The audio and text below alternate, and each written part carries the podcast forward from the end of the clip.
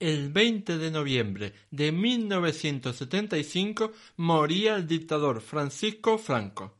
Así se cerraba una dictadura de casi 40 años y se iniciaba un trascendental periodo de transición a la democracia que abarcaría los siete siguientes años.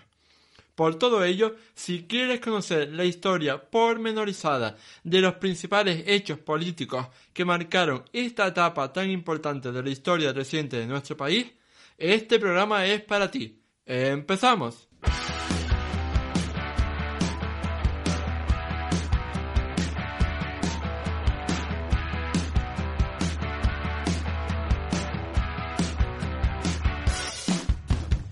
Muy buenas a todos y bienvenidos al episodio 40 del podcast de Historia, el programa con el que cualquier persona puede aprender sobre historia independientemente de su formación o nivel de conocimientos previos. Soy Óscar Hernández, historiador y divulgador histórico. Me puedes leer en mi web Historia y puedes seguirme y contactar conmigo en mis perfiles en Facebook, Twitter e Instagram. El 20 de noviembre de 1975 murió el dictador Francisco Franco. Con él acababan 40 años de una dictadura militar que había asumido a España en una terrible dictadura represiva y carente de derechos humanos.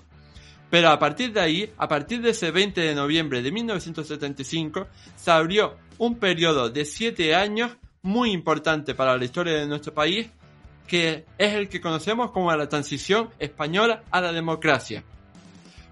Sin embargo, a pesar de su importancia para la historia de España, creo que no se ha hecho, al menos por lo que yo conozca, suficiente divulgación histórica en lo relacionado a este periodo.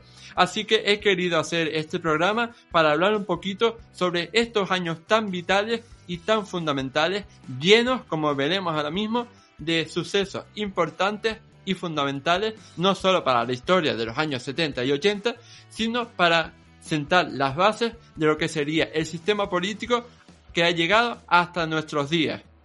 Y bueno, para hablar de la transición he querido contar con un especialista, así que eh, hoy tengo el placer de contar en este podcast con Carlos González Martínez, profesor de historia en secundaria y divulgador histórico en YouTube bajo el nombre Historia en Comentarios.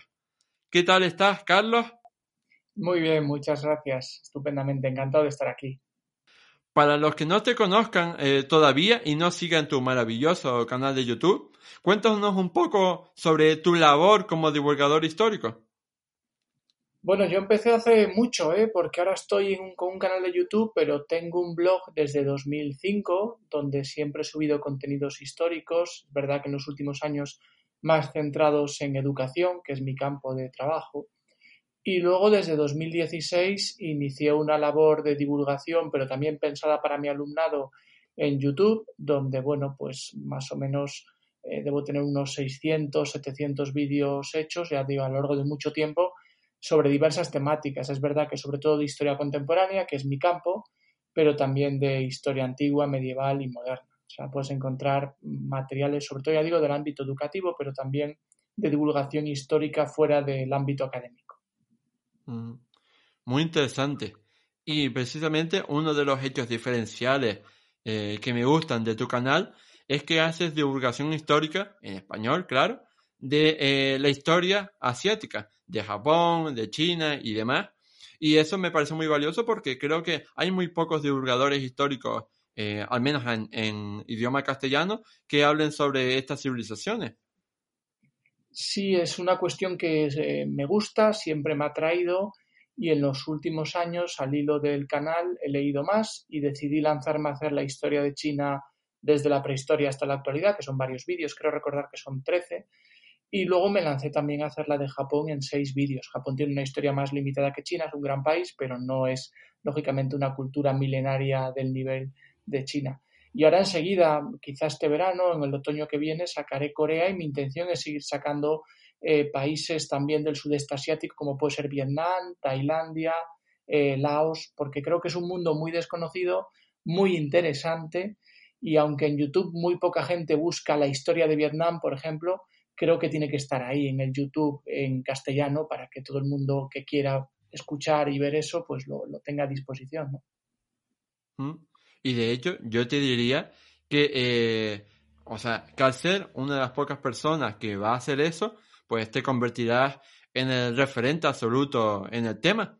Porque al no haber nadie hablando de historia de Vietnam, nadie, eh, digamos, con fundamento, ¿no? Con rigor, pues eh, te convertirás en el referente absoluto y entonces cualquier persona que, que, quiera investigar sobre ese tema, pues te tendrá a ti como su, eso, su referente. Así que eso está genial, ¿no? sí, supongo que en el campo de la divulgación, en el campo de YouTube, efectivamente, algún vídeo debe haber, yo no digo que no los haya, pero, pero sí que ahí, sí que, como tú dices, utilizamos, a mí es una palabra me da un poco de reparo utilizar, pero sí que puede ser referencia a esos vídeos cuando están o los que ya, cuando estén o los que ya están. Pero bueno, luego lógicamente a nivel bibliográfico hay, hay profesores universitarios en España que están trabajando estos temas y, ahí me sacan muchos cuerpos de ventaja, ¿verdad? Pero en el ámbito de YouTube y de la divulgación al gran público sí que es verdad que puede ser de los pocos que haya, eso está claro. Hmm, hmm. Y hablando de singularidades, eh, el programa que vamos a, ver hoy, ¿no? El programa que van a escuchar nuestros oyentes es sobre una singularidad donde las haya, ¿no? Como fue la transición española a la democracia, que eh, comienza un 20 de noviembre de 1975 con la muerte del dictador Francisco Franco y después, eh, dos días después, con la proclamación del rey Juan Carlos I. ¿Podrías hablarnos un poco sobre cómo se vivieron esta semana tan intensa, ¿no? Estos días tan intensos para nuestro país. Bueno, básicamente la muerte de Franco era eh, una muerte anunciada, quiere decir que el, dictador estaba mal en los últimos meses, incluso en el año 74 llegó a tener un momento, un, un susto en el que efectivamente se podía, se podía abrir al otro mundo, por lo tanto, eh, desde hace tiempo en la política española, en la sociedad española, en los círculos de poder, lo que llamaban el hecho biológico, que es un eufemismo para hablar de la muerte de Franco, se veía venir y ya había proyectos de reforma, proyectos de ruptura, proyectos continuistas. Eh, simplemente el pistoletazo de salida llegó ese 20 de noviembre, si me apuras el día 22 con la proclamación de Juan Carlos I, pero no fue ni muchísimo menos una sorpresa ni algo sobrevenido por lo tanto, en el momento en el que muere Franco o en el momento en el que se proclama eh, rey a Juan Carlos I, está muy claro ya cuáles son las vías, las posibilidades, que hoy día sabemos que triunfó una de ellas, que no tenía por qué haber triunfado. A veces cuando uno piensa la historia desde, desde el futuro, desde la actualidad, y mira para atrás, piensa que las cosas tenían que haber sido como fueron. Y dices, bueno, pues no, esto podía haber sido de otra manera, la transición podía haber fracasado, podía haber ido por otra vía. Y el caso es que el sistema actual es, eh, como, bien has dicho en la introducción, eh, depende directamente de aquellos acontecimientos. Pero bueno, eh, insisto, había ya varios planes políticos pensados para la muerte de Franco y lógicamente uno de ellos es el que se lleva el gato al agua. Sí que si me permites un apunte, diría que la historia de la transición ahora mismo en cierto modo está en pañales porque es algo muy reciente. De hecho, da cierto reparo eh, hablar de estos temas no porque sea el sistema político en el que vivimos, eh, porque los norteamericanos viven en el sistema político de 1787, ¿verdad? Por lo tanto, no es tanto que sea el sistema actual, que también, como que muchas de las personas que hicieron y vivieron eso siguen vivas. Es decir, a veces la historia necesita un periodo de, de reposo, que en el caso de la transición aún no hemos llegado a él, lo cual no quiere decir que no se pueda hacer historia de estos acontecimientos, ¿eh? Pero es una historia que deberá ser revisada por las generaciones siguientes porque creo que estamos todavía muy cerca de lo que pasó. Entonces sí que destacaría en ese momento que es la muerte de Franco, como decías, el pistoletazo de salida para una serie de movimientos políticos que al final muchos de ellos, no todos, van a acabar confluyendo en lo que conocemos como la transición, que es un gran consenso. Hmm. Y tienes toda la razón en lo que dices.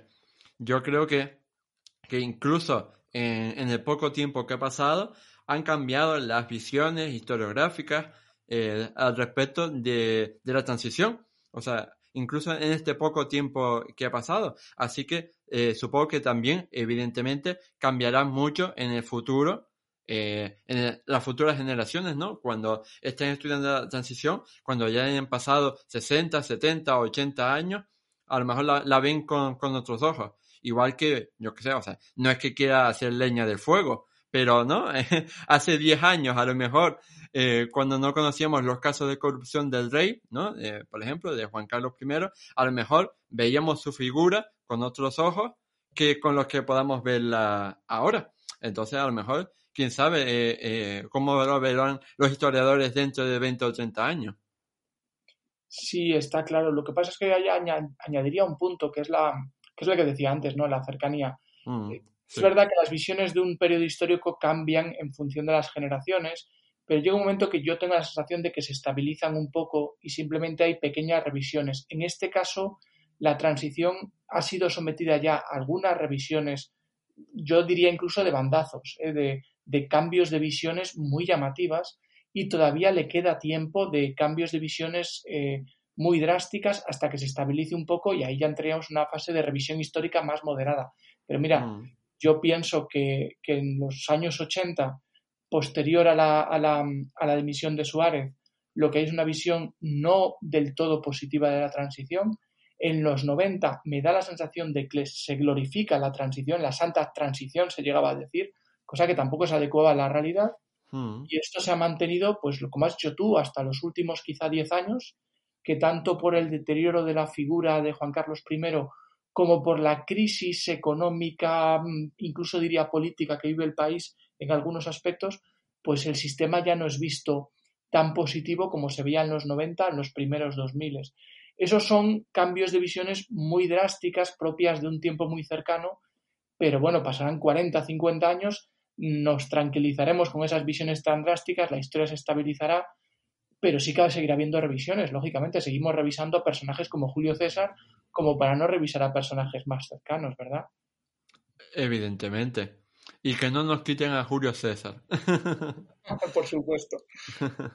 y bueno, cuando yo estaba preparando este programa, pues me di cuenta, como decía en la introducción, que es un periodo que solo dura siete años, pero que está cargadísimo de, eventos, de sucesos, de personajes, de acontecimientos importantes.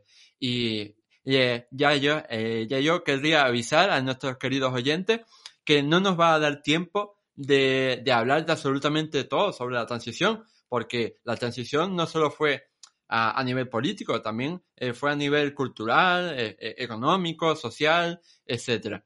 Así que aquí nos centraremos más que nada en abordar los principales sucesos políticos, políticos, un poco sociales también, pero ahí nos quedaremos. Y ya en el futuro si les gusta mucho y, y Carlos está de acuerdo, pues podemos hacer a lo mejor otro programa sobre, por ejemplo, eh, a nivel cultural, ¿no? Y podemos hablar, yo qué sé, de, de la llegada, ¿no? Por ejemplo, de Guernica, de Picasso, o del regreso de Rafael Alberti, ¿no? Y todas estas cosas tan importantes.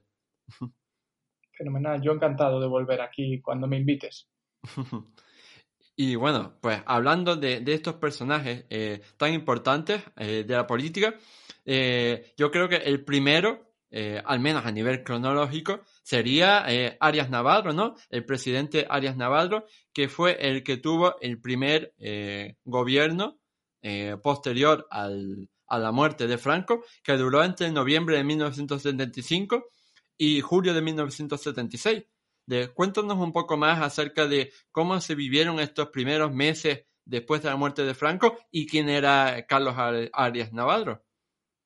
Bueno, Arias Navarro tiene una historia larga. Si miramos al pasado, podríamos irnos eh, a los años 30, 40, pero por, por irnos a un momento más cercano, cuando es el atentado contra Carrero Blanco, la persona a la que Franco nombra presidente del gobierno, en gran medida por influencia de su mujer, eh, la realidad es que este hombre termina de presidente del gobierno y cuando Juan Carlos I llega al poder, eh, hay una idea de, quitarle de, la presidencia del gobierno, entre otras cosas porque es un hombre del pasado, es un hombre del régimen y es una persona que no se entiende con Juan Carlos I. No hay sintonía entre los dos personajes. ¿Qué sucede? Que oficialmente, según la legislación franquista, el presidente del gobierno está eh, nombrado por cuatro años. y Arias Navarro no lleva, no lleva ni siquiera dos en ese momento. Y además, eh, Juan Carlos I tiene que tener mucho cuidado con las piezas que mueve, porque aunque sea jefe del Estado, evidentemente el Estado franquista eh, tiene varias familias, tiene intereses contrapuestos en función de qué grupos hablemos, y Juan Carlos no es Franco. Es decir, Franco tenía un prestigio, vamos a decirlo así, por haber ganado la guerra, Franco era el dictador, por lo tanto tenía muchos poderes, y Juan Carlos, pues una persona joven que llega y los viejos hombres del franquismo le pueden respetar porque es lo que ha elegido Franco, pero cuidado porque no es Francisco Franco, es otra persona y tiene unas limitaciones que quizá el dictador no tenía. Entonces, Juan Carlos I lo que decide es mantener a Arias Navarro. Eh, nombra, eso sí, eh, a Torcuato Fernández Miranda, eh, presidente del, del Consejo de Reino y de las Cortes, por lo tanto está colocando un hombre de desconfianza. Torcuato había sido preceptor eh, del rey Juan Carlos, había sido profesor suyo y tenían plena confianza los dos, buena sintonía y Torcuato tiene claro el camino para llevar todo el sistema franquista a una democracia, como él decía, de la ley a la ley, o sea, sin saltarse ninguna ley, sin ruptura, simplemente aprobando una octava ley fundamental, que sería la ley para la reforma política, eh, pero bueno, eso ya si acaso hablamos luego de la ley para la reforma política, ¿verdad? Entonces, Juan Carlos I decide que es más importante nombrar a Torcuato y mantener a, Carlos Arias Navarro de presidente del gobierno, de tal manera que contentas a los viejos hombres del régimen manteniendo a, Carlos Arias Navarro y por otro lado metes a tu hombre de confianza en otro cargo importante del Estado. Es como jugar a los equilibrios políticos muy propio por otro lado del mundo franquista. A partir de ahí, pues el entendimiento es nulo y, siempre hay choques entre los dos personajes, entre el rey y Carlos Arias Navarro, hasta que finalmente en una reunión muy tensa, eh, ya casi llegando al verano del año 76, es el propio Juan Carlos I el que le pide la dimisión a Arias Navarro. Pero claro, para eso han tenido que pasar unos cuantos meses, ha tenido que haber desavenencias entre los personajes y, sobre todo, Carlos Arias Navarro ha frenado cualquier posible cambio político. Eso hay que tenerlo muy en cuenta. Con, este, con esta persona no hubiera sido posible la transición. Era precisamente un presidente de transición hasta que llegase alguien que de verdad pudiera capitanear el barco español hacia la democracia. Aparte del rey, lógicamente, y Torcuato Fernández de Miranda, pues sería, como todos sabemos, Adolfo Suárez. Hmm. Y, y, ese alguien que venía a capitanear la transición, que es eh, Adolfo Suárez, tampoco era eh, un desconocido, ¿no? Para, ese momento. Y entonces, eh, ¿podrías contarnos un poco cómo fue la trayectoria de Adolfo Suárez hasta llegar a la presidencia del gobierno y por qué eh, el rey Juan Carlos confió en él y se llevaba bien con él para liderar esa transición? Bueno, pues el pasado político de Adolfo Suárez y el pasado político en el régimen franquista, quiero decir, está asociado a, a una persona que era eh, Fernando Herrero Tejedor, que bueno, pues era, estaba muy, muy asociado al, movimiento, eh, había sido secretario general del movimiento, ahí es donde había tenido una relación muy estrecha con Adolfo Suárez, que era de alguna manera su protegido, no era su delfín ni mucho menos, porque yo tengo la sensación, pero esto es una opinión personal, que Fernando Herrero jamás pensó que Adolfo Suárez iba a llegar a donde llegó, pero sí que había un cariño, un aprecio mutuo, y le fue llevando. Hay que tener en cuenta que la historia familiar de Adolfo Suárez también era compleja, ¿eh? su padre les había dejado ahí abandonados. Eh, por lo tanto, eh, Adolfo Suárez se inserta dentro de lo que es el movimiento, pero casi casi por una situación de que mi, la persona que me protege está ahí y es una persona de la que me puedo fiar. Luego tiene también en ese pasado político un paso muy interesante por televisión española, que de cara a todo lo que sería su presidencia del gobierno tiene una importancia más interesante de la que a veces se suele comentar.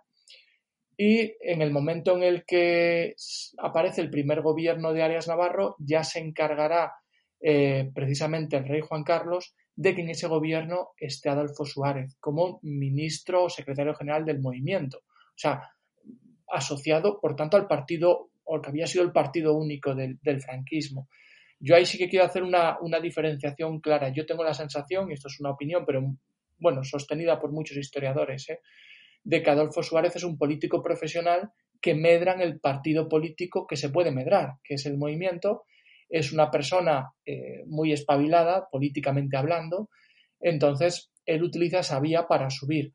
A partir de ahí, que tuviera un, unas convicciones atadas al movimiento, yo eso no lo creo. De hecho, en cuanto puede disolver todo, todo ese sistema, lo disuelve.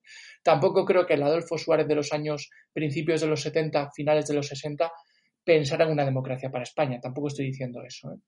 Entonces, bueno, este es el, lo que yo entiendo que es el delfín del rey en el gobierno de Arias Navarro.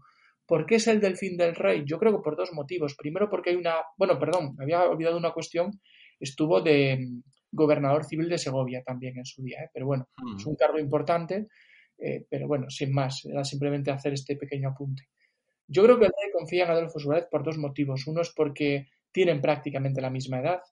Yo creo que el rey Juan Carlos sabe que la generación mayor que él, de 50, 60 años, no es su generación, no es la generación con la que él pueda entenderse, hacer la transición. Le van a ver siempre como una persona joven y eso tiene sus desventajas cuando quieres mandar. Entonces, él busca gente de su generación. De hecho, cogemos los primeros gobiernos de Suárez y son gente que ronda los 40, 45 años. Por lo tanto, gente de la generación del rey. Y luego la conexión entre los dos personajes, la amistad, el trato, es, todo lo contrario a lo que he dicho antes de Arias Navarro. Y luego hay un punto más, eh, habría un tercer punto, me vais a permitir, he dicho dos, pero habría un tercero, que es que Torcuato Fernández Miranda pensaba que Adolfo Suárez iba a ser una persona obediente a sus instrucciones, que en cierto modo lo fue. Luego tuvo iniciativa política más adelante y los dos personajes terminaron un poco enemistados. Pero al principio fue un personaje, eh, digámoslo así, con, carisma, con, empuje, con valentía, pero sumiso a determinadas indicaciones que le daba Torcuato Fernández Miranda. Entonces, bueno, eso es un poco la dinámica de Suárez en esos años anteriores y por qué el rey piensa en Suárez. Se hablaba mucho en esos años de Areilza y de Manuel Fraga, eh, pero luego no salieron en la terna que se le presentaba al rey de tres posibles presidentes del gobierno, estos dos personajes no salieron. Y aunque hubieran salido, yo sigo pensando que Suárez era la persona escogida por Juan Carlos. Hmm. Y bueno, eh, si miramos los sucesos tal y como salieron, ¿no? Desde la perspectiva que nos da el presente, se ve que era la persona adecuada, así que no falló el, rey al elegirlo. Y bueno, eh, antes, eh, eh, en una de las primeras hablabas precisamente sobre uno de los legados más importantes de Adolfo Suárez a nivel político, que fue la ley para la reforma política, la octava ley fundamental del Estado, como decías. ¿En qué consistió esta ley y por qué fue tan imprescindible para poder hacer la transición? Bueno, pues la ley para la reforma política desde un punto de vista del, trabajo de, campo, de la propaganda, de venderle esto a la oposición política también, yo ahí le doy un protagonismo eh, casi exclusivo a Adolfo Suárez y a su gobierno. Ahora bien, todo el plan de la ley para la reforma política, el texto mismo, parece ser que sale de la mano de la pluma, en definitiva, de Torcuato Fernández Miranda. Ya veis que, este nombre va saliendo mucho porque en estos primeros momentos de la transición es un personaje fundamental que luego es verdad que va a perder un poquito de peso político en los años siguientes. Pero bueno, es que a veces se nos olvida que esta persona fue muy importante y nos centramos en Suárez, el rey. Yo siempre he dicho que la transición al principio, los primeros años, porque luego entra la oposición política, entra Felipe González, entra Carrillo, entra Tarradellas, entra mucha gente después, pero al comienzo son, es, una especie de, de, taburete de tres patas. Eh, Juan Carlos I, Fernández Miranda y, Adolfo Suárez. Entonces, esto sale de la pluma de, de, Torcuato Fernández Miranda. Es, como bien has dicho, una octava ley fundamental que obedece al plan que tenía este hombre. Este hombre tenía muy claro que el rey había jurado los principios del movimiento, había jurado las leyes fundamentales y por tanto no podía ser un rey perjuro, porque eso de cara a la sociedad española y sobre todo al búnker franquista y al ejército y a, varios elementos, eh, grupos políticos de grupos políticos dentro del régimen, quiero decir, y, personalidades, pues un rey perjuro no iba a ser aceptado. Tenía que hacer una transición sin que el rey eh, eh, su juramento quedara en papel mojado. Y claro, ahí es donde se abría la posibilidad de aprobar una octava ley fundamental Cuando, cuando los últimos años dice que deja todo atado y bien atado, bueno, pues deja un cabo suelto, que es que las leyes fundamentales se pueden reformar. Y es ahí donde viene esta octava ley fundamental, que es una idea de Torcuato Fernández Miranda para, como decía él, ir de la ley a la ley, o sea, pasar del Estado franquista a un Estado democrático sin una ruptura en las leyes del país, sin saltarse ninguna ley. Y básicamente era un acta de defunción del franquismo. Era una ley fundamental que lo que hacía era anular de alguna manera o poner en suspenso las anteriores, convocar unas elecciones y, lógicamente, de esas cortes que no eran constituyentes en un principio, sí que estaba esa idea de que de ahí pudiera salir una nueva ley fundamental, una constitución en este caso, que es la que todos conocemos, la del 78, pero es una constitución prevista en esa octava ley fundamental que a su vez estaba terminando con todo el edificio legal franquista. Eso se sometió a referéndum en el 15 de diciembre del año 76 y se aprobó y la ley quedó promulgada, si no me equivoco, en enero del 77 y las elecciones fueron convocadas para junio de ese mismo año. Hmm. Así que ya saben, amigos, si quieren acordarse de un nombre, que sea de Torcuato Fernández Miranda, porque la verdad es que ese nombre no se ha vuelto a repetir. No, sé si... Sí, sí, hay una cosa que a mí me parece fundamental en todo esto, y es que a veces nos parece que la transición era sota caballo rey, o sea, esto iba a ser todo seguido, y aquí había que tener en cuenta que, por un lado, había que intentar hacer todo sin provocar una reacción autoritaria del ejército o de los viejos franquistas. Por otro lado, eh, no despertar los viejos demonios de la España guerra civilista, ¿no? que, ya habíamos sufrido bastante. Y eso se consiguió. Eh, y ahora lo vemos muy, muy fácil la construcción de este edificio, pero yo pienso eh, que, esta labor de Fernández Miranda y esta ley fundamental, la ley para la reforma política, es clave para conseguir todo esto. O sea, un paso del franquismo a la democracia sin violencia. Es verdad que hubo violencia por parte de la banda terrorista ETA, es verdad que hubo eh, represión todavía en, época de Carlos Arias Navarro, hubo represión política, es verdad, eso no se puede ocultar, pero no volvimos a una situación de conflictos en la calle duros, guerra civil, sino que se hizo todo con sus dificultades, pero bastante suave. Hmm. Sí, y es eso eh, la singularidad de la que hablaba al principio, que caracteriza la transición, que algo tan difícil, pues al final saliera relativamente bien, teniendo en cuenta todo lo que podía salir mal. Sí, sí, sí. De hecho, podían salir muchas cosas mal. Yo vuelvo a insistir, perdonad que sea pesado, pero esta idea es fundamental. Hoy lo vemos todo desde el presente y entendemos que esto pasó así y tenía que haber pasado así, pero podía haber pasado de todo. Y, y la transición tiene errores. Yo ya de este, punto, no voy a dar mi punto de vista ni mi visión personal, pero evidentemente entiendo que muchos de los oyentes también dirán, pues a mí esto no me gusta, a mí esto no me gusta, a mí esta otra cosa no me gusta, pero el éxito en cuanto pasar de un régimen dictatorial a uno democrático se consigue. Ese éxito sí que es, es, objetivo. Otra cosa es que luego haya cosas que se pudieran hacer mejor eh, o cosas que gusten más o menos. Eso es, eso es opinable, lógicamente. Hmm. Y eh, antes también has mencionado eh, uno de los hechos fundamentales que, debe tener toda democracia real, que son las elecciones, las elecciones generales para decidir la composición de las Cortes. En concreto, las primeras elecciones generales de España fueron el 15 de junio de 1977. ¿Cómo se vivió esa jornada histórica? Bueno, lo que nos dicen las fuentes, los periódicos, es que fue muy festivo todo. Las primeras elecciones hay que darse cuenta que España no votaba desde febrero del 36. Era, era una fiesta aquello. Los coches por la calle tirando panfletos políticos, los mítines. Claro, de repente apareció en España algo que no se había vivido, porque incluso las elecciones del 36 fueron muy distintas. Habían pasado muchos años, toda la cuestión del número de partidos que había, que era, que era una gran cantidad de partidos. Eh, hoy, hoy hablamos de, que en el sistema se ha, terminado el bipartidismo y que hay muchos partidos políticos, nada comparado con la cantidad de partidos que había en las primeras elecciones. Luego ya la gente se calmó y nos centramos en tres o cuatro partidos muy concretos. Pero al principio había muchas siglas, había muchos candidatos, había mucha eh, sorpresa por lo que iba pasando, mucha ilusión. Claro, esto es lo que dicen las fuentes, los periódicos, lo que ves, lo que ves en las grabaciones de vídeos, ¿verdad?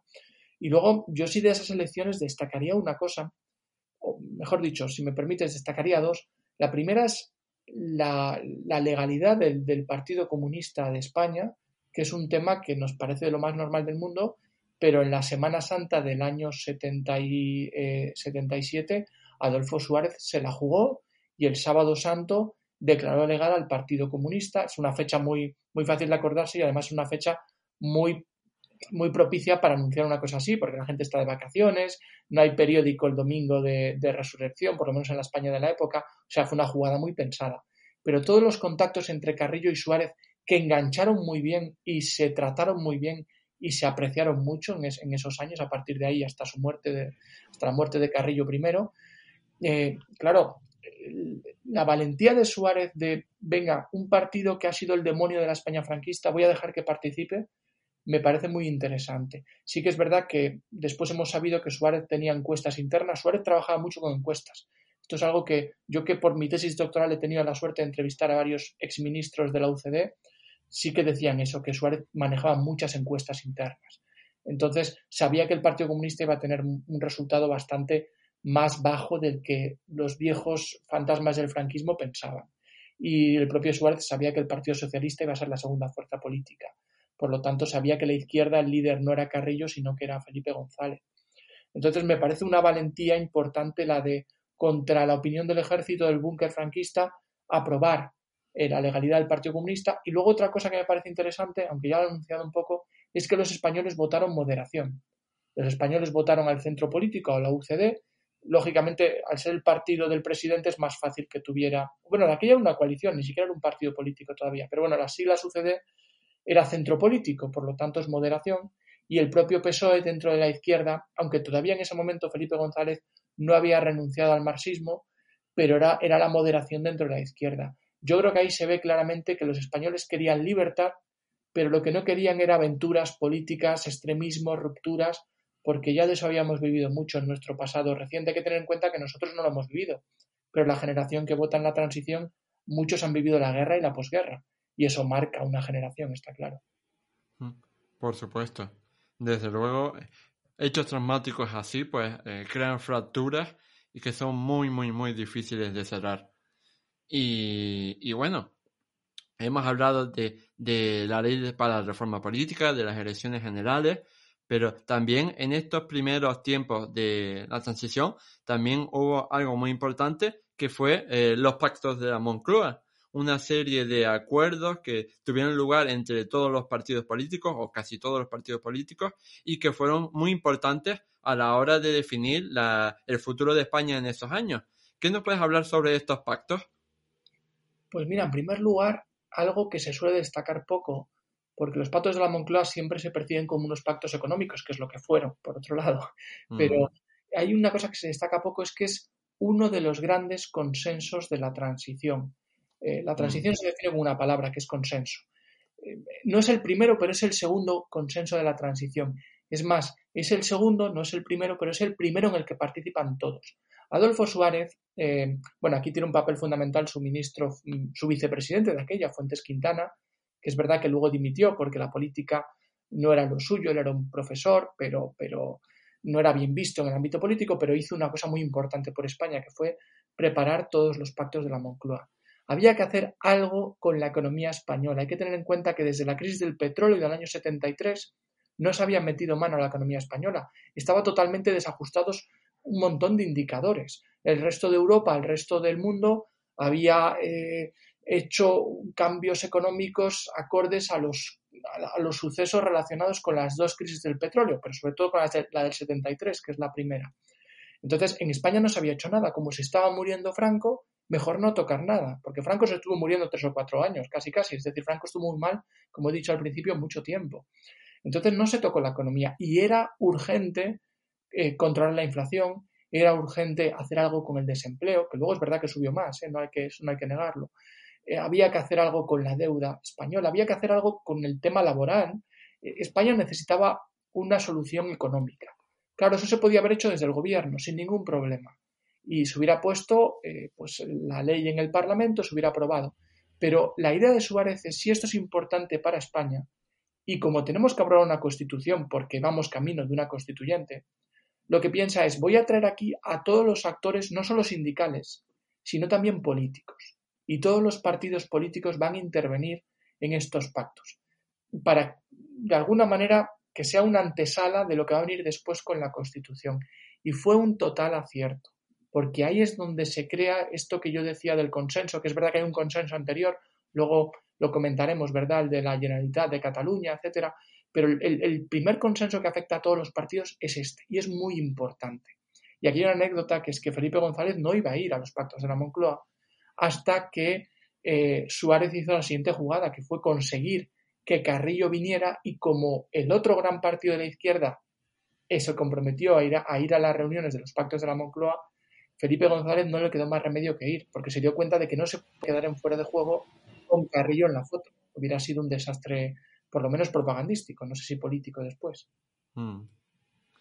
Pues sí, la, verdad es que eh, escuchando, eh, escuchándote a ti, ¿no? Hablar sobre los pactos de la Moncloa, me parece que hoy podría ser casi como imposible, ¿no? Eh, teniendo en cuenta cómo es nuestro parlamento actual en el que todas las fuerzas parece que, que no se llevan nada entre ellas y que llegar al mínimo de los mínimos consensos, pues ya es una tarea titánica porque nunca están de acuerdo en nada. Así que es muy meritorio que hayan llegado eh, a estos pactos de la Moncloa fuerzas tan diferentes, ¿no? Como era la UCD, el, el, Partido Comunista de Cadrillo, el PSOE de, de Felipe González, etcétera.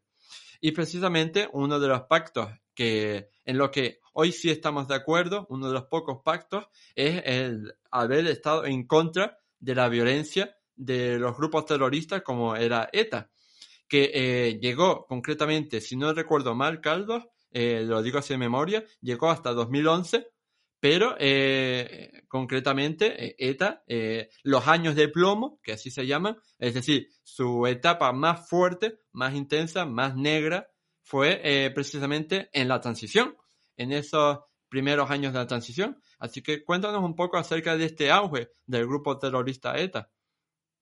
Bueno, es que ETA en este momento tiene que cambiar de táctica. Hay que darse cuenta que ETA es un grupo que surge en el franquismo.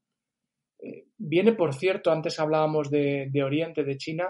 El, origen de, este, todos estos grupos terroristas que surgen en Europa en estos años, no solo en España, eh, aparte de que ETA es un grupo terrorista de, de carácter nacionalista, ¿vale? Quiere la independencia de un territorio dentro de España y de Francia, pero desde el punto de vista ideológico, esta gente bebe de la revolución cultural de Mao Zedong en China.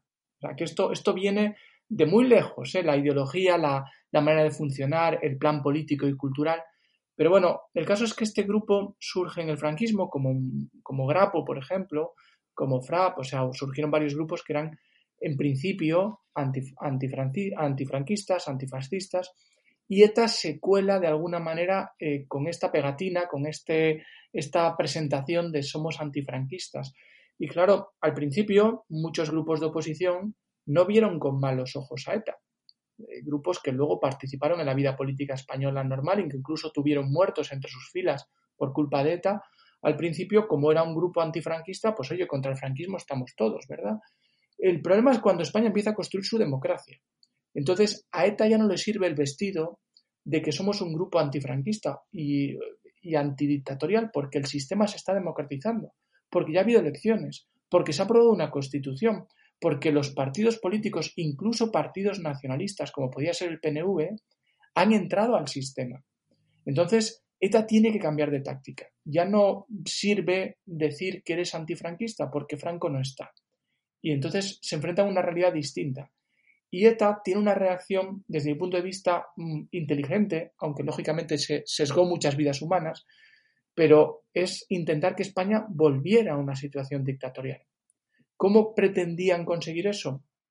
Pues de una manera simple y a la vez atroz, que era matar todo lo posible entre personas de los cuerpos y fuerzas de seguridad del Estado, eh, policías, guardias civiles, militares, con el fin de generar una reacción en el ejército, en la Guardia Civil, que llevara a un golpe de Estado o que llevara un descontento con el gobierno eh, que terminara presionando al propio Suárez y generara una crisis en el país que devolviera de alguna manera a España a un sistema más autoritario. Y ahí, en ese sistema autoritario, ETA podía volver a estar cómoda en ese vestido de antiautoritarios, prodemocráticos, antifranquistas.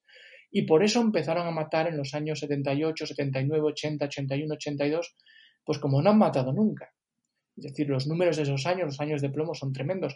Y el descontento que se generó en los cuerpos y fuerzas de seguridad del Estado es palpable. No me refiero solo al golpe de Estado de, Tejero del año 81, al 23F, sino al descontento general que había con Adolfo Suárez en la cúpula militar, que eso es un hecho conocido, sabido, y que el aprecio que había hacia Suárez era nulo entre, entre buena parte del ejército. Por lo tanto, eh, ETA tiene esa, misión, ese, ese papel en esos años, que bueno, por suerte no consiguió su objetivo y por suerte en 2011 eh, se disolvió, eh, abandonó la lucha armada, mejor dicho. Entonces, bueno, mm, faltaría por ver, lo que pasa es que ahí entramos ya fuera de lo que es el marco del programa, ¿verdad? ¿Qué pasa con ETA una vez termina ya lo que sería el periodo de la transición? Pero en la transición tiene un objetivo muy claro, que es generar un, descontento en los cuerpos y fuerzas de seguridad del Estado que conduzca a una regresión del sistema político a posturas autoritarias. Hmm. Hmm. Y de hecho yo creo que, eh, o sea, yo lanzo ideas al aire y algunas se materializarán. O sea, yo creo que podríamos incluso dedicar un programa exclusivamente solo a historia del grupo terrorista ETA, porque desde luego su historia negra y violenta y sangrienta, pues da para hablar durante un buen rato sobre ella.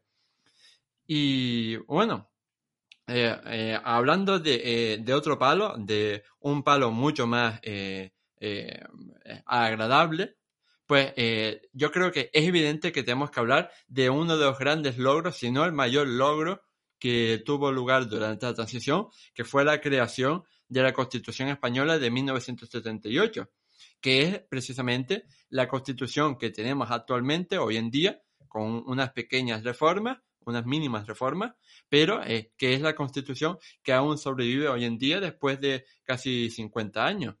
Háblanos un poco sobre cómo se cómo fue ese proceso de creación y aprobación de la Constitución de 1978 y qué eh, diferencias tenía con otras eh, constituciones de la historia de España, como fue la Constitución de 1931.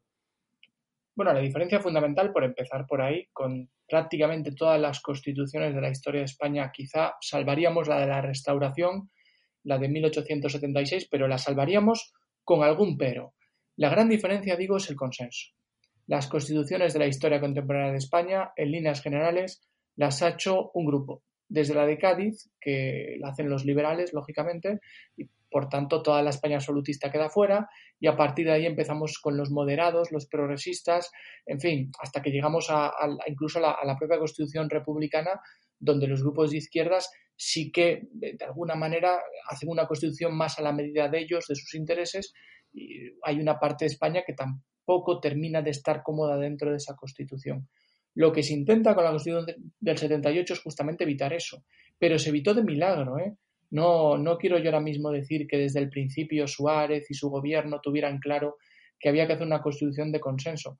Lo que tenían claro es que había que hacer una constitución, eh, formaron una comisión para ello, eh, los famosos padres de la constitución, que, donde había representantes prácticamente de si no de todos los grupos políticos, de todas las sensibilidades, porque si no recuerdo mal, son tres personas de la UCD, una del Partido Socialista, una de Alianza Popular, una del Partido Comunista, una de los nacionalistas, eh, y ahora mismo no sé si me estoy olvidando de alguno, puede que sí, porque lo he dicho un poco así de memoria, ¿verdad? Pero, pero en el fondo lo que tenemos es que ahí prácticamente están presentes la inmensa mayoría de las sensibilidades políticas del país.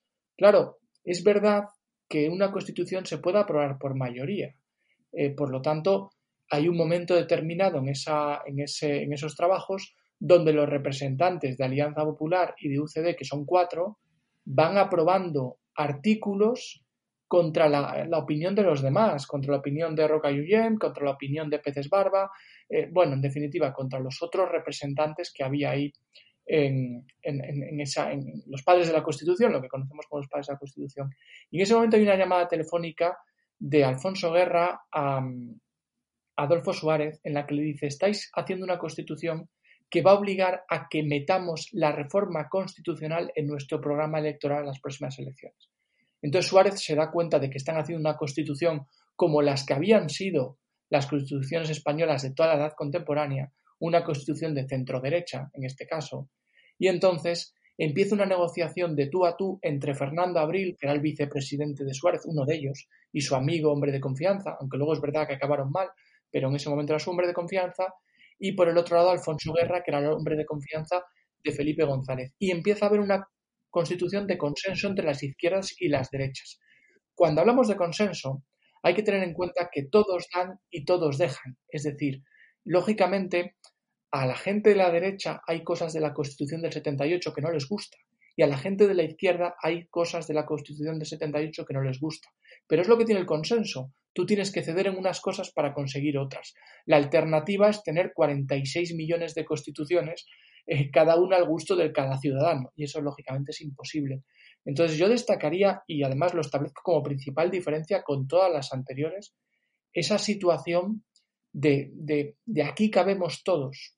Es verdad que le puede llegar a pasar lo que le pasó a la Constitución de la Restauración, a la del 76, que llegue un momento de la historia de España donde no quepan todos, que es lo que le sucedió a aquella, aquella, aquel texto, ¿eh? que es el más largo todavía a día de hoy de la historia de España, si no me equivoco, en cuanto a duración. Pero bueno, creo que a día de hoy la Constitución española, mm, bueno, en estas décadas que llevamos, ha sabido ser un paraguas eh, donde todos más o menos hemos sabido estar sin mojarnos mucho debajo de él, que de repente te cae una gota porque hay una cuestión en la que no estás muy de acuerdo, pues sí, yo tampoco estoy de acuerdo al 100%, pero sí que me parece que, el ser una constitución de consenso es, es, importante y es único en la historia contemporánea de España. Y luego hay que tener en cuenta que la constitución se aprobó por referéndum con el 87, casi 88% de los votos. Es decir, que estamos hablando de una gran mayoría de españoles que seguramente, voy a ir un tema polémico, pero bueno, seguramente de esos 87% había a lo mejor un 20, un 30, no lo sé, que no aceptaban el Estado de las autonomías o que no aceptaban la monarquía o que no aceptaban eh, la indisolubilidad de la nación española, no lo sé. Pero al final sí que por una cosa o por otra tienes un 87% de la población o de la, del, del censo electoral, mejor dicho, que decide que esa constitución le sirve no gustándole al 100%, le sirve. Hmm. Y yo creo que eso es al fin y al cabo lo importante, que eh, evidentemente eh, cualquier persona sabe que uno no puede gustarle a todo el mundo. O sea, eh, cuando tú haces amigos, pues sabes que no puedes gustarle a todo el mundo. Y de hecho, es probable que si intentas gustarle a todo el mundo, pues entonces lo que pasa es que te quedes más solo que, que la una. Entonces yo creo que es importante eh, eh, intentar eh, caerle bien a todo el mundo, pero no forzar las situaciones, ¿no? Entonces, yo creo que una constitución fruto del consenso se puede reformar, por supuesto, también teniendo en cuenta los años que han pasado, pero que si se reforma, pues sea también fruto del consenso, no se reforme solo por iniciativa de, de un partido. Y bueno, bueno hablando un poco eh, también de, una eh, de las, cosas ¿no? que sentó la, Constitución, que fue precisamente, como tú has mencionado, el Estado de las Autonomías, que quería preguntarte cómo llegamos a ese modelo de organización territorial del Estado, ese modelo tan eh, singular que tenemos ahora y particularmente creo que el modelo de Estado de las Autonomías empezó precisamente con Cataluña, que eh, dentro de, esa comunidad también hubo una singularidad que quieres mencionarnos, ¿no? Sí, porque bueno, como todo el mundo sabe, los estatutos de autonomía vienen, vienen de la Segunda República y no teníamos muy claro eh, la España del 76-77, Adolfo Suárez, sin ir más lejos, que había que volver a ese sistema. Ese sistema se vuelve por una, un episodio que es poco conocido y que creo que es muy interesante resaltar, porque, porque históricamente es muy, es muy interesante desde mi punto de vista y además ensalza personas que hoy día han sido olvidadas, como es el caso, o medianamente olvidadas, aunque tiene el aeropuerto de Barcelona, es eh, Prat Josep Tarradellas, pero bueno, creo que Josep Tarradellas no está valorado como debería ser valorado por la sociedad española en su conjunto Y bueno, de la catalana no voy a hablar porque desconozco si es valorado allí o no, pero desde luego la sociedad española se le valora poco. Bueno, tiene esa, esa historia que viene de la, de la Segunda República y claro, cuando empieza todo el proceso de transición, la cuestión catalana es importante, también la vasca. Lo que pasa es que la vasca es más difícil de tratar porque está por medio de la banda terrorista ETA, que ya hemos comentado, y es un tema más complejo. Pero está la cuestión de Cataluña. ¿Qué hacemos con Cataluña? Lógicamente, todo el tema de la identidad, de la cultura, del hecho diferencial que tienen eh, no solo Cataluña, pero algunos territorios, entre ellos Cataluña de España, pues había que tenerla en cuenta. No hay un plan claro. Pero lo que sucede es que hay un hombre en Francia, en, San Martín le si no me equivoco, que se llama Josep Tarradellas, que dice que la Generalitat de Cataluña es él y que tiene que volver a España y que la Generalitat tiene que ser restablecida. Eh, claro, esto puede chocar que hay una persona que lleve décadas eh, fuera de España diciendo yo soy la Generalitat y toda mi vida está empeñada para ser para ese retorno a España y volver a tener lo que teníamos, eh, el estatuto, etcétera. Lo digo porque a veces se glorifica mucho, mucho a Luis Companys, pero desde mi punto de vista merece mucha más admiración. Ya se nota que yo lo admiro, ¿eh? Lo siento los oyentes, pero bueno, eh, es así.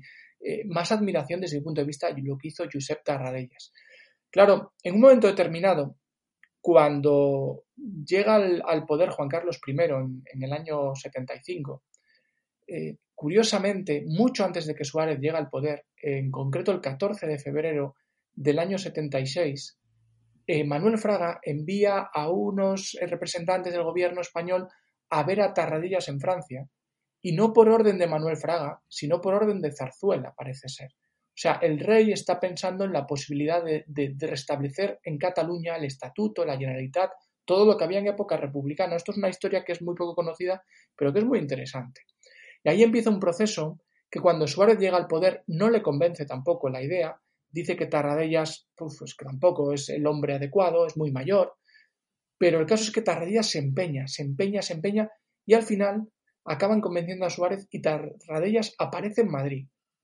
Se entrevista con Suárez, una entrevista que sale fatal. Lo que pasa es que luego en la rueda de prensa Tarradellas es muy político, dice que todo ha ido estupendamente, eh, que van dando pasos, y Suárez se queda, si me permite la expresión, alucinado de la visión de Estado que tiene este hombre, de una entrevista que había salido muy mal, ser capaz en rueda de prensa de aparentar normalidad, de que seguimos trabajando. Y eso cambia en gran medida, eso y una entrevista al día siguiente en Zarzuela con el rey, cambia la visión que tiene Suárez de Tarradellas. Y empieza un proceso de negociación con, un representante del Estado español, que es Salvador Sánchez Terán, que había sido gobernador civil de Barcelona, y que termina en septiembre del 77 con un, con un Real Decreto en el que se restablece la Generalitat de Cataluña, con Tarradellas como eh, presidente de esta institución. Claro, esto aparte de porque abre el proceso autonómico, que eso eh, quizá a veces lo olvidamos, que el proceso autonómico se abrió con la gestión de Tarradellas, lo que también abre es algo que no ha pasado con ninguna otra institución republicana, Ninguna institución de la Segunda República se restablece después del franquismo. La jefatura del Estado, por supuesto, no, porque ya teníamos un jefe del Estado, que era Juan Carlos I. El gobierno, que estaba exiliado en México, se disuelve. Y, se, y, es Adolfo Suárez y sigue siendo Adolfo Suárez el que va a ser presidente del gobierno. La Lendacaricha no se, no se recupera. El Lendacari Aguirre no vuelve como, como Lendacari del País Vasco. El único que vuelve a traer una institución republicana a España es Tarradellas. Y lógicamente luego eso tiene su prolongación en que varios territorios del país empiezan un proceso preautonómico porque todavía no se había aprobado la Constitución y el modelo que se sigue para ese proceso preautonómico es el modelo del Real Decreto de Tarradellas, el que se aprueba para Cataluña. Ese fue el modelo de las preautonomías, que lógicamente cuando se aprueba el título octavo de la Constitución, ya en el año 78, pues empieza el proceso autonómico, que es la España que conocemos. Pero es muy bueno, y a veces se nos olvida, a veces pensamos que el pistoletazo de salida fue la Constitución. No, no. Fue un hombre fuera de España que tenía un bastón y una llave y decía que él era la, es que es una, es una historia apasionante y decía que él era la Generalitat y ese hombre se empeñó en volver eh, Zarzuela se empeñó en que volviera el gobierno español que no estaba muy convencido al final entró al juego y a partir de ahí empieza otro proceso muy poco conocido que son las preautonomías y ya ahora sí lo que todos sabemos que es el título octavo y las actuales autonomías, ¿verdad? Hmm. Yo creo que es muy importante eh, reivindicar ¿no? la labor de tantos y tantos personajes que han trabajado, eh, incluso, eh, como decíamos, desde el exilio, por, por construir ¿no? las bases, los cimientos, esos ladrillos de la España que tenemos hoy en día y que muchas veces no, no nos acordamos.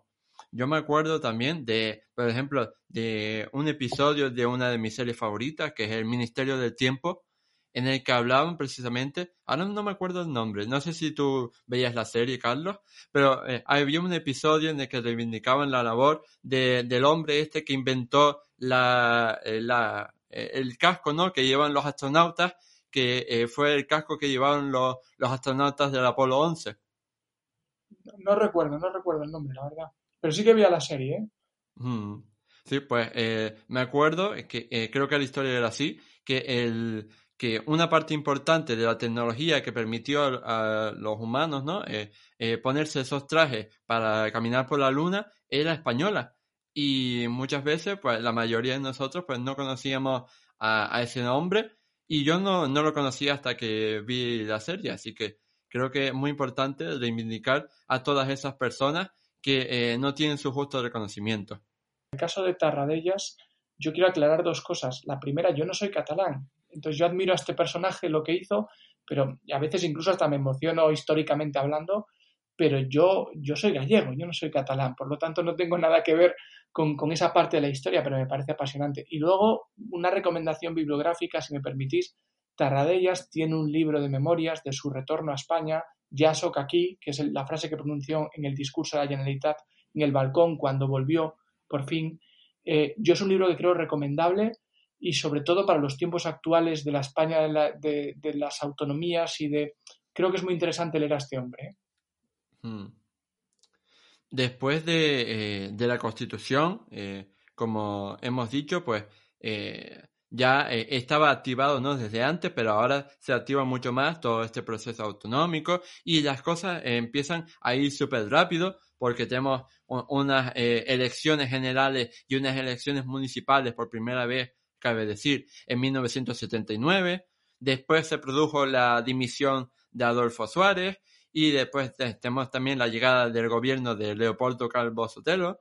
Entonces, quería que nos contaras un poco cómo fue todos estos acontecimientos que, ¿no? que tienen lugar entre 1979 y 1980 y concretamente eh, creo que eh, querías aportar tu visión particular acerca de las causas ¿no? que podrían haber motivado esa histórica dimisión de Adolfo Suárez. Sí, eh, Adolfo Suárez, realmente lo que asistimos a partir de las elecciones del 79 es a una pérdida progresiva de la confianza en Suárez no solo por parte de los españoles, sino por parte de su propio partido y por parte del rey Juan Carlos. O sea, yo creo que, es indudable, por lo menos que Suárez siente que está perdiendo apoyos. No sé hasta qué punto es real esa pérdida. Bueno, en el caso de la UCD es un hecho. Eh, los varones de la UCD llegan en algunos momentos a arrinconar al propio Suárez eh, después de que haya ganado unas elecciones de manera brillante en el año 79. Se junta también una moción de censura del Partido Socialista donde más que la moción de censura que, la perdió Felipe González, lo que queda es la imagen de un Suárez hundido en, su sillón del, Congreso de los Diputados. Hay que tener en cuenta una cosa, Suárez manejaba muy bien la televisión, antes me he referido a, que trabajó en televisión española, eh, pero no manejaba nada bien el Congreso de los Diputados, era un mal parlamentario Adolfo Suárez. Y en cambio Felipe González era una persona de palabra eh, eh, fluida, brillante. Por lo tanto, esa moción de censura fue un duro golpe para, la credibilidad y para la imagen de Adolfo Suárez. Es unido a que su partido, en el fondo había surgido de una coalición de partidos de centro derecha y centro izquierda, eh, pues se empezaba a desmoronar, empezaba a haber voces discordantes y Suárez lo pasa muy mal en esos últimos años, en las últimas semanas y meses en el poder. Además, porque tiene la sensación de que en Zarzuela no le apoyan ya. O sea, el rey, que es el que ha confiado en él, ya no confía en Suárez. Esa es una percepción que tiene él. Yo no puedo corroborar si es cierto o no, pero desde luego Suárez sí que lo pensaba. A partir de ahí, lo que sucede es que el propio Suárez tiene que abandonar la, vida política eh, pública más que política, porque sigue funcionando como presidente del gobierno, pero se le ve menos en público porque tiene unos problemas muy serios de dentadura. Esto es algo que, en alguna biografía se comenta, pero es poco sabido. Eso le provoca grandes dolores de cabeza eh, y sobre todo la desaparición del presidente. ¿eh? El presidente se le ve menos. Claro, el deterioro de la figura de Suárez es fundamental para entender dos cosas. Lo primero es que elija en su penúltima crisis de gobierno, elija como vicepresidente del gobierno a Leopoldo Calvo Sotelo. Y lo elige básicamente desde mi punto de vista por dos motivos. El primero es porque Leopoldo era de los, de los pocos que no habían conspirado dentro de su partido contra él. No digo que, todos hubieran conspirado, pero Leopoldo se había mantenido fiel a Suárez prácticamente, y eso que no tienen una relación muy estrecha, pero se había mantenido en esos últimos años eh, y semanas muy fiel a Suárez, que ya había perdido, por cierto, a su hombre de confianza, Fernando Abril.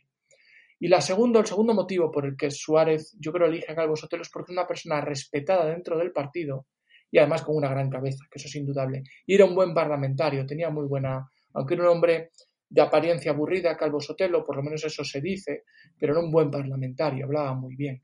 Entonces Suárez ve en Calvo Sotelo una posibilidad de relevo. No ha pensado en la dimisión, pero cuando hace su última crisis de gobierno, le coloca eh, de vicepresidente, como ya en el disparador de salida, por si yo tengo que dejar el poder. Y luego, yo lo que sí que pienso es que mm, en enero del año 81, Adolfo Suárez le llega un chivatazo, para que nos entendamos, información de que se prepara un golpe de Estado, que al final se va a llevar a cabo, además, y que ese golpe de Estado se puede evitar si él deja la presidencia del gobierno. Es un golpe de Estado para quitar del medio a Suárez porque determinados grupos, eh, tanto políticos como de las fuerzas y, cuerpos de seguridad del Estado, piensan que Suárez es un desastre y que este gobierno hay que acabar con él y que ETA no deja de matar, lo que hemos comentado antes con ETA, ¿verdad? Entonces, él piensa que si se quita de en medio, puede evitar este golpe de Estado, que luego no se evitó, pero sí que se evitó, ya veremos cómo, porque el golpe de Tejero no sale bien, en parte porque ya el golpe está medio abortado, porque Suárez ha dimitido. Eh, ¿Qué sucede? Que encima, el día 23 de enero del año 81, eh, Suárez va a Zarzuela y parece ser, y estos son eh, comentarios que, bueno, pues a saber, eh, pero, pero a mí me lo han comentado algunas de las personas que he entrevistado para mi tesis y que han estado en los ministros de, en los gobiernos de Suárez, es que hay una discusión con Juan Carlos I ese día y que automáticamente Suárez lo que hace es decide presentar la dimisión, tarda un tiempo todavía, pero ese día decide ya presentar la dimisión. Por todo esto que he dicho, eh, no me apoya mi partido, la oposición me está, me está mm, agobiando demasiado, eh, el rey tampoco parece que confíe en mí y se está preparando, hay ruido de sables, como se suele decir, se está preparando un golpe. Entonces Suárez decide dimitir y nombrar a Leopoldo Calvo Sotelo como candidato a la presidencia del gobierno, porque tiene todavía que pasar por las Cortes y precisamente en la segunda votación, el segundo día de la votación de Leopoldo Calvo Sotelo, es cuando tiene lugar el famoso golpe del 23 de febrero. Hmm. Y precisamente ese, ese golpe de Estado de, del 23 de febrero de 1981 va a ser uno de los sucesos más impresionantes y, impactantes y trascendentales de, de, esta transición política a la democracia, por todo lo que pasó, por eh, sus causas, sus consecuencias y todo el desarrollo de histórico durante esas horas que podrían haber cambiado la historia de España, pero que afortunadamente no lo hicieron. Así que cuéntanos un poco más acerca de cómo fue este golpe de Tejero, porque claro, a lo mejor la gente, eh, a lo mejor tiene eh, en la imagen, eh, en la cabeza, ¿no? De Tejero entrando en el Congreso, ¿no? Y, gritando quieto todo el mundo, pero a lo mejor no sabe la historia más allá de esa mítica escena. Bueno, pues con la perspectiva que da el tiempo, eh, yo la sensación que tengo, y no, no soy yo el único que lo piensa, sino que esto yo lo he leído a historiadores que tienen mucho prestigio, es que el golpe de Tejero nace muerto. Hoy lo sabemos. Otra cosa es que cuando sucedió hubiera miedo, la gente estuviera tensa, pero la realidad es que analizando el golpe desde el presente, lo que te das cuenta es que el, el golpe nace herido de muerte, porque el golpe de Estado, como he dicho hace un momento, estaba preparado, en el caso de que Suárez siguiera en el poder, pero Suárez ya había dimitido. Hay un nuevo gobierno, además Calvo Sotelo es una persona que en determinados círculos del ejército genera mucha confianza. Por lo tanto, puede ser un buen presidente del gobierno para, para los militares. Y entonces hay muchas personas que se bajan de un golpe de Estado que estaba preparado. Era un golpe de Estado no a lo franquista, por así decirlo, no para establecer un franco, un dictador, sino que era un golpe de Estado donde iba a haber un gobierno de concentración nacional, donde había representantes de muchos partidos políticos, eh, muchos de esos presentes en, la, en, el Congreso de los Diputados cuando entra Tejero, iba a haber hombres del partido de Suárez en ese gobierno, iba a haber gente del PSOE, del Partido Comunista, o sea, iba a haber gente de Alianza Popular.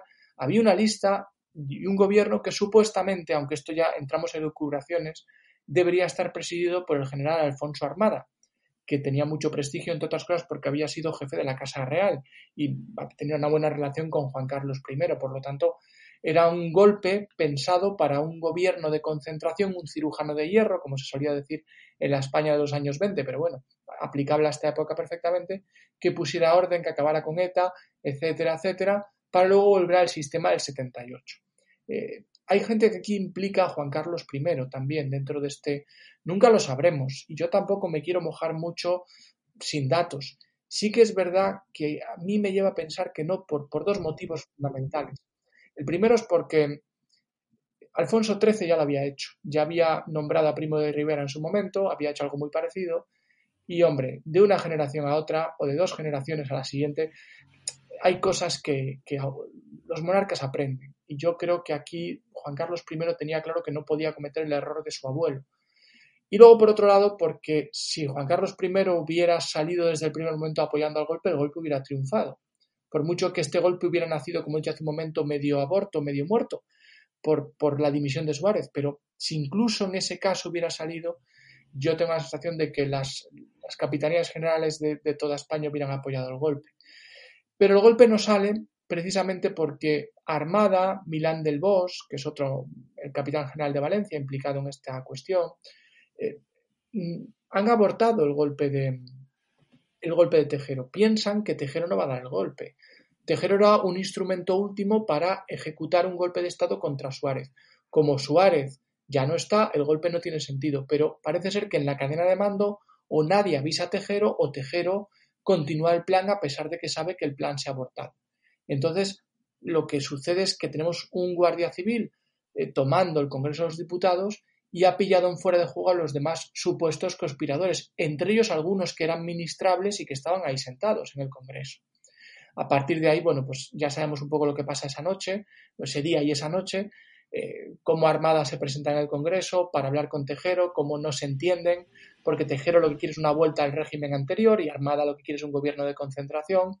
Sabemos también que todas las llamadas telefónicas que van a Zarzuela no las atiende el rey directamente, es una jugada inteligente, las atiende Sabino Fernández Campos, Campo, que es el, jefe de la Casa Real en ese momento, y Sabino eh, lo que hace es no dejar que el rey intervenga para nada, porque es importante que la figura del rey no aparezca, hasta que el golpe está fracasado y entonces cuando sale Juan Carlos I en televisión española, también entre otras cosas porque la Brigada Bruneta había tomado la televisión y no se podía emitir nada.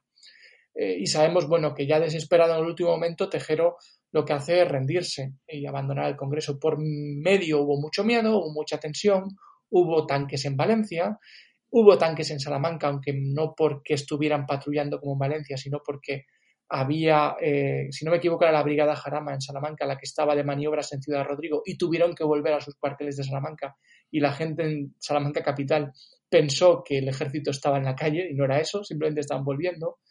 Hubo cosas curiosas, hubo dos llamadas telefónicas de Tejero desde el teléfono del presidente del gobierno en el coche de Adolfo Suárez. Bueno, Adolfo Suárez todavía era presidente, aunque había dimitido, pero no había sido nombrado Leopoldo. Hace dos llamadas, una a, a, Milán del Bosch y otra a su familia. O sea, hay muchas anécdotas en toda esta cuestión. Pero quizá lo más interesante desde el punto de vista histórico, me parece a mí, es que con lo que sabemos hoy día, el golpe nace herido de muerte. Tejero da un golpe pillando en fuera de juego a todos los demás conspiradores que ya han abandonado de alguna manera esta, esta conspiración. Hmm. Muy interesante y muy eh, apasionante conocer esta historia, como decía, más allá de la escena que a lo mejor todos tenemos en nuestra cabeza. Y bueno, eh, eh, esto fue el suceso más importante de 1981 y pasando eh, ya para finalizar este programa de podcast al, al último año, a 1982, tenemos que está totalmente protagonizado ¿no? por, por Felipe González, que en, desde hacía un par de años estaba haciendo un ascenso meteórico para que eh, sucediera lo que sucedió en las elecciones generales de octubre de 1982, que fue eh, en las que ganó por una amplia mayoría.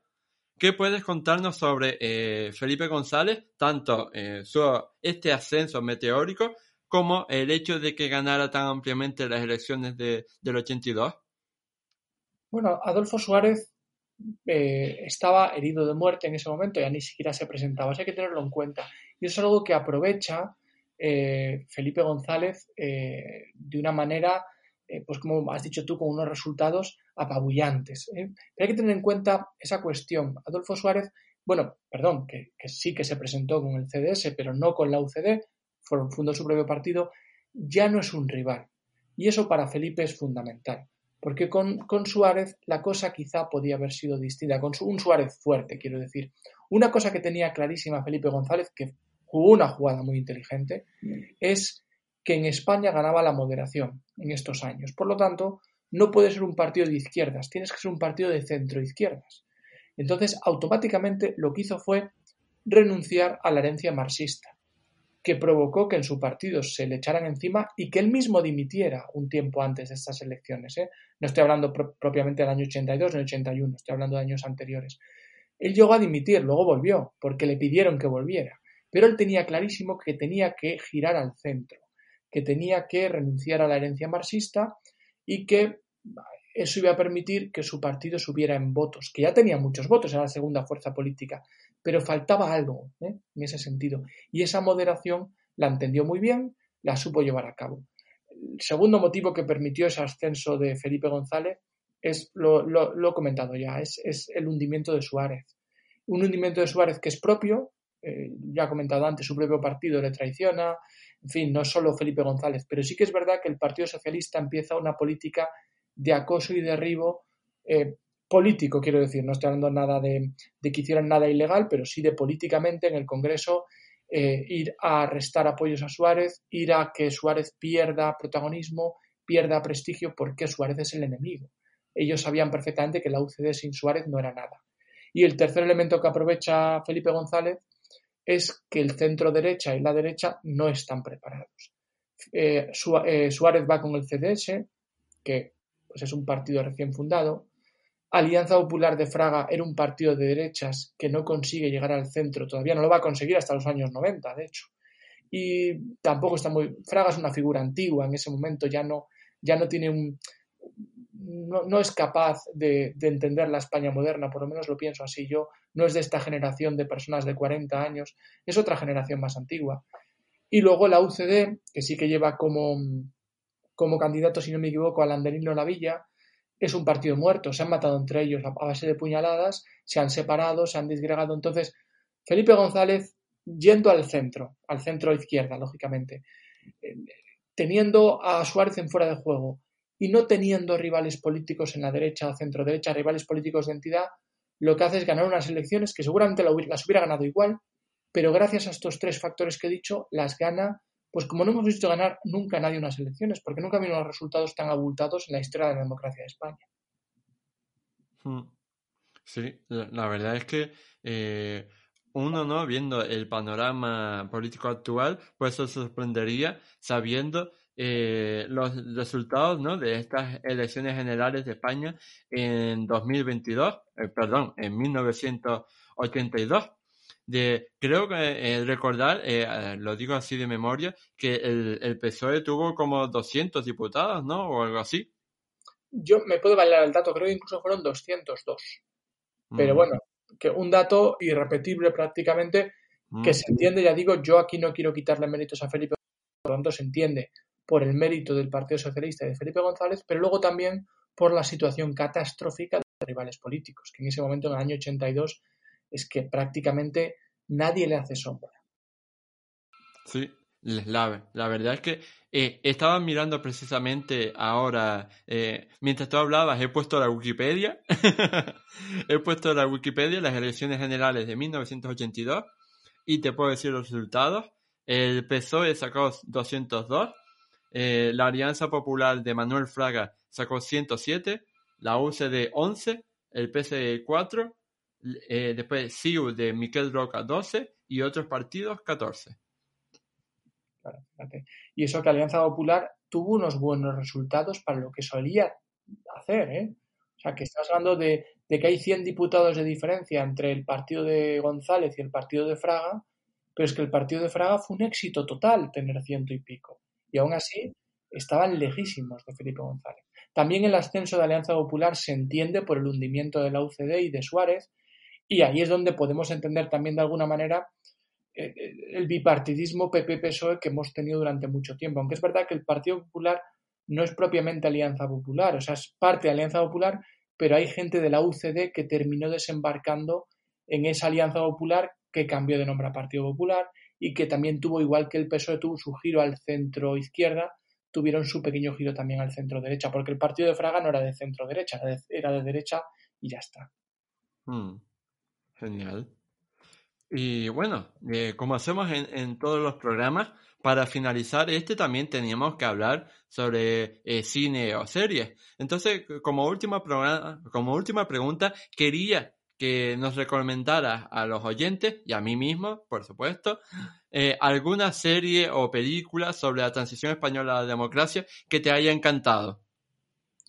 Pues mira, te voy a decir, sinceramente, no me gusta ninguna mi película. Ahora, si tengo que recomendar algo, porque no es propiamente sobre la transición, pero si se desarrolla en el contexto, yo creo que Cuéntame, que esto es un clásico ya en la televisión española, creo que Cuéntame, sin ser santo de mi devoción, sí que se pueden ver muchas cosas muy interesantes a nivel de, no solo a nivel político, sino a nivel de cambios de mentalidad, cambio cultural, cambio de la moda, cambio de las costumbres, que, en el fondo define cómo España fue cambiando. Yo no soy un fan de Cuéntame, ni muchísimo menos, no, no lo he visto muy poquito, pero bueno, creo que puede ser una recomendación, teniendo en cuenta que es que por desgracia, el cine histórico español sobre cuestiones de historia de España estamos un poco en pañales, hay que reconocerlo. Me, está costando encontrar una, una, película, una serie, pero porque hay muy poca cosa. Mm, en eso te doy toda la razón, la verdad. Eh, pero es porque, ya tú sabes, eh, tenemos eh, bastantes problemas para hacer divulgación histórica en España ya sea no por nuestras características propias y demás, pues de si haces de tal periodo, eh, si haces divulgación de tal periodo, pues te acusan, ¿no? De, de, rojo o de lo que sea, y si haces divulgación de tal periodo, pues te acusan de falla o, o cualquier tontería así. Así que, pues con estos problemas, pues cualquiera se lanza a hacer una serie de divulgación histórica sobre España. Sí, no, no es fácil, no es fácil. Luego los medios, los intereses de la audiencia, que eso también hay que tenerlo en cuenta. Pero es muy cierto eso que dices de la divulgación histórica. Depende del tema que trates, puede parecer que estás a, favor de una serie de ideas y dices, bueno, pues no estoy a favor de esto, simplemente cuento un proceso histórico y oye, pues que me toca hablar hoy de, del fascismo italiano, pues yo no soy fascista, porque mañana hablo de Stalin, ¿sabes? O hablo de Mao, o sea, que, a veces hay mucha tontería en, estas, en estos asuntos. Sí, claro, es como lo que tú mencionabas antes, que eh, te gusta la figura de Josep Tarradellas, pero eso no significa que simpatices con el independentismo catalán, por ejemplo. o... Tarradellas, hay que decirlo, era de Esquerra Republicana de Cataluña, no era ni siquiera de, de los descendientes de la Liga regionalista, que sería luego CIU de alguna manera. Estás hablando de un hombre de Esquerra. Pero mm. bueno, yo creo que tanto por la mentalidad como por lo que hizo, por cómo lo hizo, a mí me parece digno de admiración. Lógicamente, yo no soy catalán, o sea, no, no puedo entender determinadas cosas que tienen que ver con la Generalitat, los símbolos suyos, etcétera, porque yo soy gallego, entiéndame, pero, pero me parece admirable. Mm, sí, y, lo mismo, ¿no? O sea, si decimos, eh, yo qué sé, si decimos cosas buenas del, del PCE, pues eso no nos coloca eh, en el comunismo, eh, con el que no tengo nada que ver o yo qué sé, si hablamos de, de las cosas buenas que hizo la monarquía hispánica en la edad moderna, eso no significa ya que seamos unos ensalzadores de, de esto, de, de, derechas y demás, como suelen eh, señalar algunos. Sí, no, y pasa mucho. Yo, por ejemplo, la, figura de Carrillo, que la ha comentado en, el programa de hoy, hablando del Partido Comunista, me parece que lo que hizo Carrillo en la transición es digno de alabanza, es, es tremendo. Carrillo tiene un pasado que efectivamente durante la guerra civil eh, hizo cosas que a lo mejor son reprobables. Pero claro, yo si me ciño a lo que hemos tratado hoy, pues con este señor me quito el sombrero lo que hizo en los años 75, 76, 77 y siguientes. Hmm. Y bueno, con esta reflexión, eh, yo creo que también necesaria para criticar a, toda esa gente eh, de hoy en día, ¿no? Que sobre todo en las redes sociales eh, hace ese tipo de, de, de críticas irracionales y poco pensadas, pues tengo que decir que hemos llegado al final de esta entrevista. Llegados a este punto, yo solo quería agradecerte infinitamente a ti, Carlos, por habernos hecho un hueco en tu apretada agenda como, como profesor y como divulgador para hablar sobre este tema tan apasionante y famoso como es la, la transición española a la democracia. Así que nada, pues muchísimas gracias, porque yo creo que a partir de este podcast, pues cualquiera que haya oído o leído o visto algo sobre el tema, pues a lo mejor para verlo con nuevos ojos. Pues yo, mira, yo te agradezco mucho la invitación. Yo he disfrutado muchísimo hablando de este tema que me gusta mucho eh, y, me he quedado incluso con, ganas incluso de, haber ampliado alguna cuestión. Pues nos ha salido, de hecho, el 23F, ETA, o sea, temas que son muy interesantes y, yo de verdad te agradezco mucho que permitas que en tu podcast se hable también de temas históricos tan recientes porque creo que son muy interesantes y espero que al público le guste. Hmm al fin y al cabo, si has hecho una tesis doctoral sobre ello, entonces ya no es tan reciente. Bueno, sí, tanto, tanto no, pero no estamos hablando aquí de, Primo de Rivera o de Cánovas, estamos en una época un poquito más cercana, ¿verdad? Mm. Así que nada, muchísimas gracias. Gracias a ti. Ahora sí, ha llegado el final del programa 40 de Historia. Si quieres expresar qué te ha parecido este podcast, darme algunas sugerencias sobre temas a tratar en el futuro, hacerle alguna pregunta directa a Carlos o recomendarme algún libro que deba leer, no dudes en dejarme un comentario. Dicho todo esto, no me queda más que invitarte a darle a me gusta, a puntuarnos con 5 estrellas si nos escuchas desde Apple Podcast o Spotify, a suscribirte al programa y a compartirlo en tus redes sociales para que llegue al máximo público posible. Nos vemos en el próximo programa de Historia. ¡Hasta luego!